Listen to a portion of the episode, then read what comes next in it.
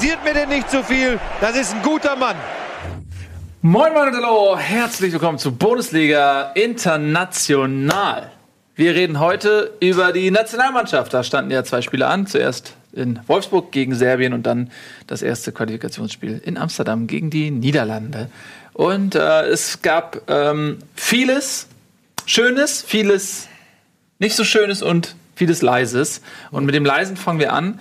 Ähm, auch in der Chronologie sinnvoll, weil du warst nämlich in Wolfsburg beim 1 zu 1 gegen Serbien, Etienne. Und äh, Aussage, das war das leiseste Fußballstadion, in dem du je gewesen bist. Das war überhaupt die leiseste Massenveranstaltung überhaupt, die ich je erlebt habe. Also es war so, wir waren, äh, ich war mit Nico da, wir waren im Innenraum, wurden köstlich verpflegt, wir hatten so richtig teure VIP-Tickets, ähm, haben uns da verköstigt drinne und dann äh, war es drinnen aber relativ voll in den. Das ist eigentlich ein ganz schönes Stadion übrigens, das Wolfsburger Stadion. Ich war da noch nie. Ähm, und ähm, haben wir gesagt, ey, wenn wir uns unterhalten wollen, lass doch rausgehen. Also lass doch auf unsere Plätze gehen, da ist ruhiger, kann man besser reden. Und es war dann wirklich so, dass äh, gerade in der ersten Halbzeit es komplett still war. Also wirklich so still, dass du teilweise hast du irgendjemanden husten gehört, der irgendwie 100 Meter weiter hat wirklich so und es ging durchs ganze Studio. Ich habe überlegt, ob ich jetzt ganz laut Rocket Beans oder Bundesliga rufe, weil dann wäre es einfach mal vor, wie viele Leute ja. gucken sowas? Ein paar Millionen? Ja, Im letzten Spiel waren es 12 Millionen. Ja, aber das war gegen Freundschaftsspiel. Lass es 10 Millionen, acht, also 8 Millionen mhm. sein. Das wäre auf jeden Fall ein ganz guter Tausender Kontaktpreis. Ja, jedenfalls ähm, war es sehr leise. Was mir so ein bisschen sauer aufgestoßen hat, ist dann, als es dann äh, mit 0-1 in die Kabine ging nach einem Tor von Jovic, ähm, wo ich ehrlich gesagt auch gejubelt habe, einfach aus Reflex. War mir dann so ein bisschen unangenehm. Zum Glück hatte ich keine Hooligans oder so in der Nähe, weil ich war ja auf, den, auf der VIP-Tribüne. Ähm, so ein bisschen habe ich doch mich sehr über den Auftritt von Jovic und Gacinovic gefreut. Ähm, und dann ging es in die Kabine und es war wie gesagt todesstill und plötzlich werden die komplett ausgepfiffen. Komplett ausgepfiffen. Und da habe ich echt gedacht, so, was denn das? Also die ganze Zeit macht keiner auch nur einen Applaus oder feuert die ein bisschen an oder so, sondern es war nur so eine, so eine Haltung. Netz bietet mir mal was. Wir sind Deutschland. Bietet mal was. Und ich habe nur gedacht, ey, das ist eine komplett junge, neu zusammengestellte Nationalelf, die hier zum ersten Mal nach dieser großen Diskussion um die Ausmusterung von Boateng und Co. Ähm, zusammenspielt. Und irgendwie, ich habe so ein bisschen Aufbruchstimmung in mir gehabt. Nico auch. Wir haben gedacht, okay, das ist jetzt so ein Neustart, ein Reset, ein Reboot von der Nationalelf irgendwie. Wir freuen uns, Sané zu sehen, wir freuen uns, Timo Werner zu sehen. Wir haben uns echt gefreut auf dieses Spiel. Und es war so eine Anti-Haltung im Stadion. Und ähm, das war echt teilweise unangenehm, muss ich sagen. Ah, ja, schlimm. Ich also einfach nur von atmosphärischen ja. Gesichtspunkten aus so. Ich finde das auch irgendwie ganz schlimm. Ich bin da auch voll bei dir. Also das, äh, da, viele Nationen haben diese Phase, in der sie ähm, einen Umbruch wagen müssen. Gerade jetzt zum Beispiel auch die Niederlande, die sich teilweise gar nicht für große Turniere qualifiziert haben. Und wenn du dann einen mutigen Schritt gehst und den jungen Leuten eine Chance gibst, ja, so Operettenpublikum, so richtig, äh, mh, ja, fürchterlich, ganz ja. schlimm. Also ich verstehe das nicht, was die Mannschaft jetzt gemacht hat dass sie ähm, das so verdient. Ja, die haben auch gar nicht, ich fand, klar, die haben jetzt nicht, die, also die hatten ja sich auch Torchancen erspielt, auch in der ersten Halbzeit. Und Serbien ist halt auch kein Fallobst, wenn du dir anguckst, wer da auf dem Platz steht, so, da, das sind halt auch schon ganz gute Leute. Und fand diese Erwartungshaltung irgendwie, und dann waren auch so in der Mitte, und man hat ja auch, mittlerweile hat ja jeder dieses Video wahrscheinlich auch von Dre Vogt gesehen, ja. äh, der übrigens in drei Wochen bei uns bei Bundesliga zu Gast ist, da können wir mhm. eventuell nochmal mit ihm reden, der im gleichen Stadion saß, und ich glaube, ich weiß auch wo, und da haben schon in der, äh, beim Warmmachen haben schon irgendwelche, ich weiß nicht, ob es Hools waren oder was weiß ich, aber so Fans dann so runtergebrüllt zum Warmmachen. Und es war schon so eine gewisse Aggressivität von diesen Fans ging da auf. Und es, dadurch, dass es so laut war, hast du wirklich so echt verstanden. Hinter mir saßen auch Typen, die haben dauernd irgendwelche Sprüche über, äh, es war, glaube ich, ein Türke oder so, und die haben dauernd über Gündogan gelästert. Ich weiß nicht, das war, glaube ich, ein Schalke-Fan oder es war ein Dortmund-Fan. Auf jeden Fall wurde dauernd über Goretzka und Gündogan gelästert und du hast halt jedes Wort, dadurch, dass es so leise war, hast du dieses ganze Lästern, was wahrscheinlich normal ist bei einem Fußballspiel, weil alle irgendwie immer lästern. Aber du hast alles gehört. Du saßt da und hast dauernd dann irgendwelche wirklich schlimmen Beleidigungen gegenüber die Spieler gehört, die die Leute so untereinander gesprochen haben. Und es war eine ganz unangenehme Stimmung. Also es hat äh, von dem Gesichtsauspunkt wenig Spaß gemacht, muss ich sagen. Ich weiß, war mein zweites oder drittes Mal überhaupt erst bei der Nationalelf. Mhm. Gut, Schade. also aus dem Gesichtspunkt hat keinen Spaß gemacht. Dann lass uns mal ein bisschen über das Sportliche reden. Ja. Ähm, äh, zwei unterschiedliche Spiele, auch so von den Aufstellungen her. Im Spiel gegen Serbien äh, mit einer Viererkette, ne, wenn mhm. ich mich recht erinnere, und in der Innenverteidigung Süle und Wer hat noch gespielt? Tar, glaube ich. Tar, genau, mhm. ja. Süle und Tar und auf den Außen die beiden Leipziger, Halstenberg und Klostermann. Mhm. Ähm, und da wurde ja auch gesagt, dass Serbien so ein bisschen auch mh, spielerisch Holland durchaus ähnlich ist ähm, mhm. im Vorfeld, weshalb dieser Gegner rausgesucht mhm. worden war. Und dann hat man aber trotzdem zwei ganz unterschiedliche Aufstellungen gesehen, sowohl nominell als auch vom System her. Denn gegen Niederlande hat man ja mit mhm. Fünferkette gespielt. Mhm. Äh, kannst du das mal ein bisschen erklären, wo so die Unterschiede sind? Ähm, das mit dem, dass Serbien so ähnlich spielt wie Niederlande, hat mich so ein bisschen gewundert, diese Aussage, weil das trifft aus meiner Sicht nicht so. Serbien hat sich dann gerade nach diesem 1-0-Führungstreffer relativ weit hinten reingestellt, mit Fünferkette, Viererkette davor. Und da war es so ein bisschen das alte Spiel wie bei der WM dass Deutschland halt versucht hat, der dieses Bollwerk zu knacken, was ihnen dann ganz gut gelungen ist. Chanceverwertung war wieder mal nicht so geil, aber ich fand es jetzt nicht schlecht. Und dann gegen die Niederlande war es eine ganz andere Ausgangslage, weil man so ein bisschen nach diesem äh, 0 zu 3 und 2 zu 2 in der Nations League ist Deutschland so ein bisschen in so eine Außenseiterrolle reingewachsen, was sie ja schon länger nicht mehr hatten. Man hätte jetzt auch, mhm. hätte man jetzt zum Beispiel 0-0 in Niederlande gespielt, hätte wahrscheinlich keiner gesagt, nee, ist scheiße, hätte jeder gesagt, okay, ist mal ein Anfang für so eine neue Mannschaft, für so eine junge Mannschaft. Und dadurch, dass sie dann sehr schnell in Führung gegangen sind, 1-0, konnten sie sich halt auf, mit dieser Fünferkette so ein bisschen weiter zurückziehen und dann sagen, Edgy Badge macht ihr mal. Und das mhm. war mal so eine ganz neue Rolle von der deutschen Nationalmannschaft, die man so in den letzten Jahren eher selten gesehen hat. Hat in der ersten Halbzeit prächtig funktioniert. Da hat eigentlich nur ähm, Deutschland gespielt. Äh, Holland hatte zwar auch gute Chancen durchaus, so mhm. punktuell mal, aber rein vom Spiel her sah das äh, sehr reif, sehr souverän aus. Insbesondere ähm, vorne Sané und äh, Nabri haben ein tolles Spiel gemacht, beide auch getroffen. Ähm, und dann in der zweiten Halbzeit, da muss der Trainer Kuman die Jungs mal richtig auf links gedreht haben, weil da war das ein komplett anderes Spiel. Nur noch Holland gespielt, ist auch verdient, sage ich mal, zum Ausgleich gekommen, weil Deutschland überhaupt nicht mehr Raum zur Entfaltung hatte. Es war unglaublich intensiv, wie Holland da gespielt hat. Und, ähm, und was, mir, was mich beeindruckt hat, ist, dass du kriegst das 2-1, du kriegst das 2-2 und Holland geht's auf 3-2, äh, dominiert die komplette Halbzeit und dann aber gegen Ende, vielleicht auch nochmal durch äh, die Hereinnahme von Gündogan und äh, Marco Reus, die äh, sehr erfahren und ähm, sehr spielstark sind, äh, hat Deutschland dann zum Ende nochmal den Turnaround geschafft und ähm, hat sich da so aufgestemmt gegen die Niederlage oder gegen das Spiel, äh, wie es auch da gelaufen ist. Und das fand ich sehr beeindruckend für so eine junge Mannschaft, dass sie ja, da sich nicht hat abschießen lassen oder so, sondern nochmal zurückgekommen ist. Ich kann deine Phase nochmal so ein bisschen mit äh, bunten Bun Punkten untermalen. Ja, mach mal. Auf der Taktiktafel. Ähm, Habe ich so ähnlich gesehen, dass der halt in der ersten Halbzeit hat Deutschland das sehr gut gemacht haben es hier halt mit einer, man sieht hier die Fünferkette ganz gut von Deutschland.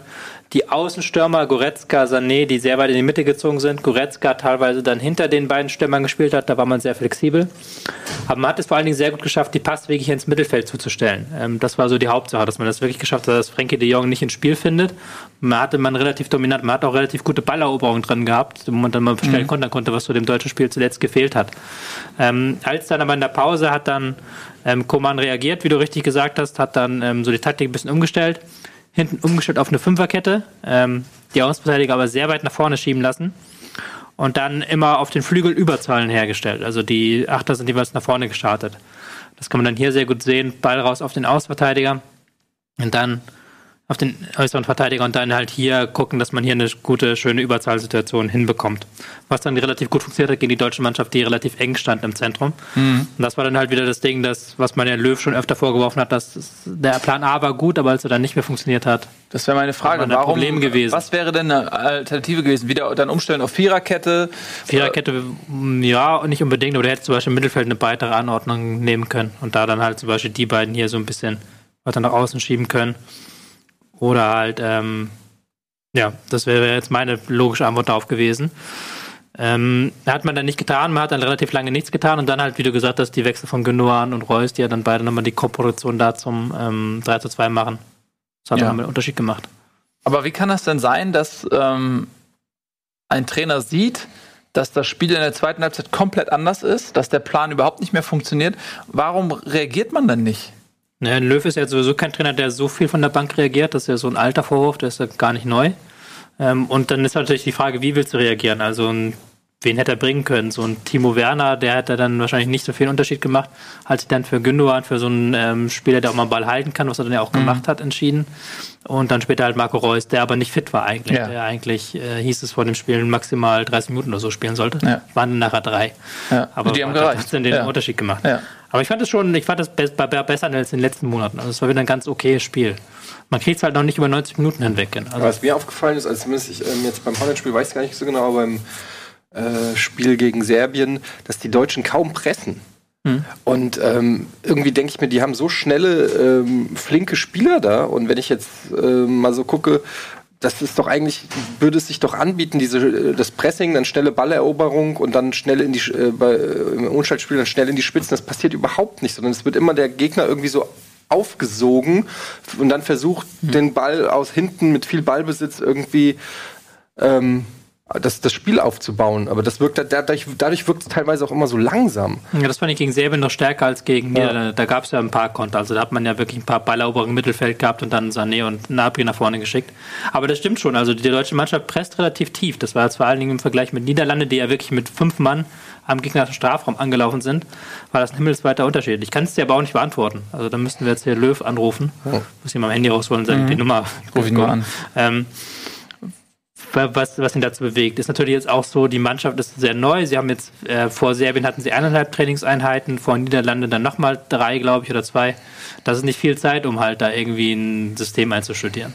Ich weiß nicht, ob es damit zu tun hat. Aber siehst du schon einen Unterschied zu früher? Also hast du das, das Gefühl, Löw wird, macht was, äh, ja, einen anderen, verfolgt einen anderen Plan? Ja, auf jeden Fall dieses, dieses Forcieren der Geschwindigkeit. Also der, der Sturm ist ja komplett anders als noch vor hm. einem halben Jahr. Also mit Nabri, Sané, dann auch einen Werner noch, der gegen Serbien gespielt hat, oder jetzt einen Goretzka, da hat man eine ganz andere Möglichkeiten, in die Tiefe zu gehen. Also man hm. hat viel mehr Läufe in die Tiefe auch, viel mehr Geschwindigkeit in die Tiefe.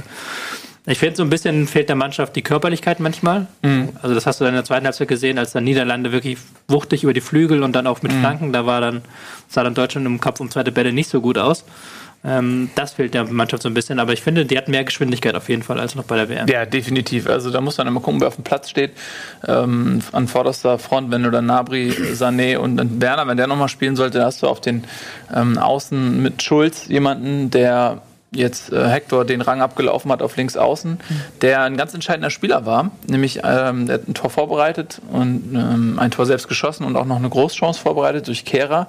Ähm, der bringt seine Geschwindigkeit sehr gut mit rein. Ich fand ihn hier und da hat man so ein bisschen technisch durchaus gesehen, dass er noch nicht so auf Weltklasse-Niveau ist. Wird auch nie werden. Ne? Wird auch nie werden. Aber ähm, mit dieser Geschwindigkeit und mit dieser Athletik bringt er schon auf jeden Fall was Neues mit rein, was vorher nicht da war. Wenn man sich das, wenn man das mal vergleicht mit einem Hector oder so, der da vorher gespielt hat, das ist ein ganz anderer Ansatz einfach mhm. so. Man hat halt sehr viele statische, eher statische Spielertypen, die halt sehr gute Pässe spielen können, die aber auch in so einem statischen System eher funktionieren, hat man durch dynamische Spielertypen ersetzt. Genau. Halt ja. wie so ein und ein Klostermann, der eigentlich ja. denselben Move macht, immer nach vorne rennen, genau. Ball reinbringen, aber das halt auf wirklich konstant hohem Niveau. Ja, und ein Klostermann auf der rechten Seite, der gegen Serbien da gespielt hat, der ist auch unglaublich schnell. Mhm. Ähm, vielleicht ähnliche Konstellation, vielleicht so ein bisschen wie bei Schulz. Ähm, was dann im Strafraum so ein bisschen manchmal fehlt, ist vielleicht der Zielspieler. Wenn du einen Nabri, einen Sané und am ehesten noch einen reinrückender Goretzka, der auch ein Kopfballspiel hat. Mhm. Aber ähm, wenn du so Flankenläufe hast und auch gute Flanken dabei rauskommen, dann brauchst du eigentlich ja auch jemanden im Strafraum, der die verwerten kann. Ne? Ich bin überrascht, dass das ja. überhaupt so gut funktioniert hat. Ja. Also es gab ja noch eine Goretzka-Chance nach Kopfball und ja. eine Kehrer-Chance. Es hat ja doch dann einigermaßen funktioniert, auch ja. wenn da keine Präsenz war. Aber das stimmt schon, dass so ein Typ fehlt dann. Ja, da muss dann immer einer irgendwie reinrücken, der das, der das kann. Ähm, ja, also ich fand alles in allem sehr erfrischend. Ich habe richtig Bock gehabt auf das Spiel. So das Jahr 2018 war ein mega Abturn irgendwie, was das angeht für die Nationalmannschaft. Und, und jetzt aber, ich freue mich, dass es einen Umbruch gibt, dass es viele junge Leute gibt, irgendwie, die was, die, die sich jetzt beweisen können. Mir hat das Spaß gemacht, muss ich sagen, auch mit einem schönen, schönen Ende. Ähm, von daher, mir macht die Nationalmannschaft jetzt wieder Spaß, muss ich, muss ich echt sagen. Also es war jetzt, es werden nicht immer so Highlight-Spiele sein wie gegen Holland, weil ich glaube, was jetzt auf uns wartet in der Qualifikation, ist eher so ein Serbien-Spiel, mhm. dass du wieder Mannschaften hast, die mit zehn Mann hinten drin stehen und dann sieht es auch wieder anders aus. Holland hat ja auch Räume geboten, weil sie selber offensiv spielen wollten. Und dann wird es auch ein schönes Spiel. Ähm, aber ich glaube, gegen die Kleinen wird es dann wieder eher ein bisschen Krampfiger. Aber man, man spürt ne? wieder so ein bisschen das Feuer, hatte ich das Gefühl. Mhm. Wahrscheinlich auch wegen dieser Debatte. Und ich hatte schon so das Gefühl, dass ähm, da gab es auch dieses Dre-Video mit Thema Rassismus und so. Und ich glaube schon, dass dann auch, ähm, ja, dass einfach die, die Mannschaft auch eine Antwort geben wollte auf diese ganzen Themen, die zurzeit auch, das sind einfach junge Leute, die in den Social, äh, Social Networks aktiv sind, die das mitkriegen, die, äh, glaube ich, ganz genau wissen, was abgeht, auch wenn sie das vielleicht nicht in Interviews immer so sagen. Ähm, wobei da gab es ja auch gute Statements Statements von Goretzka ähm, zum mhm. Beispiel in der Pressekonferenz. Und ich glaube, dass man, also ich habe meine, das zumindest den Spielern angemerkt zu haben, dass sie gesagt haben, okay, jetzt zeigen wir mal, äh, dass wir in diese Fußstapfen treten können. Und ähm, das sind ja Leistungsträger bei großen Vereinen. Also wir reden ja nicht von irgendwelchen No-Names, aber Sané ballert die Premier League zusammen und Nabri setzt seine Duftmarke bei den Bayern, genauso wie Goretzka.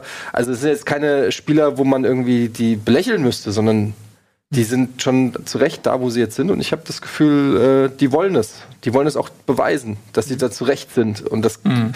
ich meine, es fing ja bei, in Wolfsburg gab es ja dann noch diese Choreo mit, mhm. ähm, Danke, Hummels, Boateng und so, wo er auch nicht genau weiß, wer dahinter steckt irgendwie, wer die jetzt eigentlich finanziert hat und, und woher die kommt, aus welcher Ecke. Aber ähm, ist ja auch irgendwo okay, sich zu bedanken für die Leistungen. Aber jetzt ist halt eine neue Generation da. Jetzt muss man einen Haken an die Sache machen, zumindest solange Löw Trainer ist.